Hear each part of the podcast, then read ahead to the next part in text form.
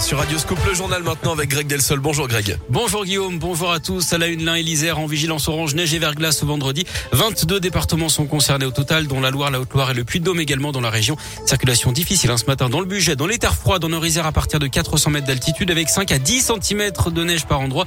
C'est compliqué également dans le Beaujolais et les monts du Lyonnais, notamment sur l'A89 avec une visibilité réduite. Peu de chance en revanche de voir la neige tenir à Lyon et dans l'agglo en pleine. Les flocons devraient arrêter d'ailleurs de tomber en fin de matinée avant leur retour ce soir et cette nuit. En revanche, ça perturbe également le trafic SNCF avec euh, des perturbations sur les lignes TER entre Lyon et Bourg-en-Bresse, Lyon-Roanne et Lyon-Villefranche.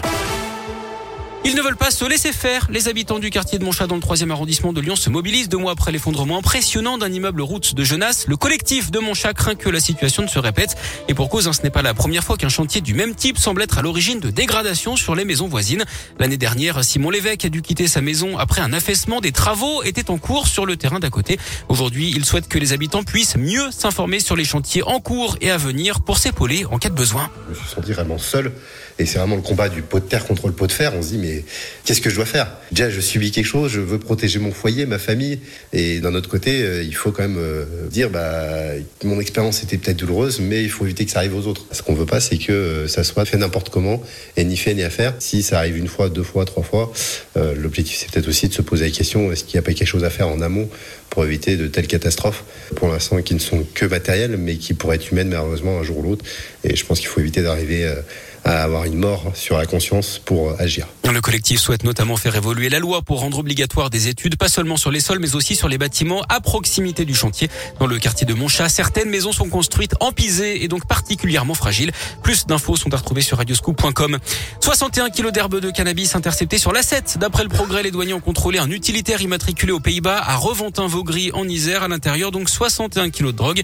Le conducteur, un Hollandais de 55 ans, était placé en garde à vue. Deux policiers lyonnais devant la justice Aujourd'hui, ils sont soupçonnés d'avoir donné des coups à un manifestant. C'était il y a deux ans et demi, le 10 décembre 2019. Il aurait reçu une dizaine de coups de matraque, bilan une mâchoire fracturée et neuf dents cassées.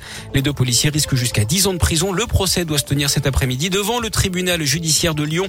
Et puis le coup d'envoi de Quai du Polar à Lyon. Aujourd'hui, ça va durer trois jours jusqu'à dimanche. 130 auteurs seront présents. C'est gratuit et ça se passe au Palais de la Bourse.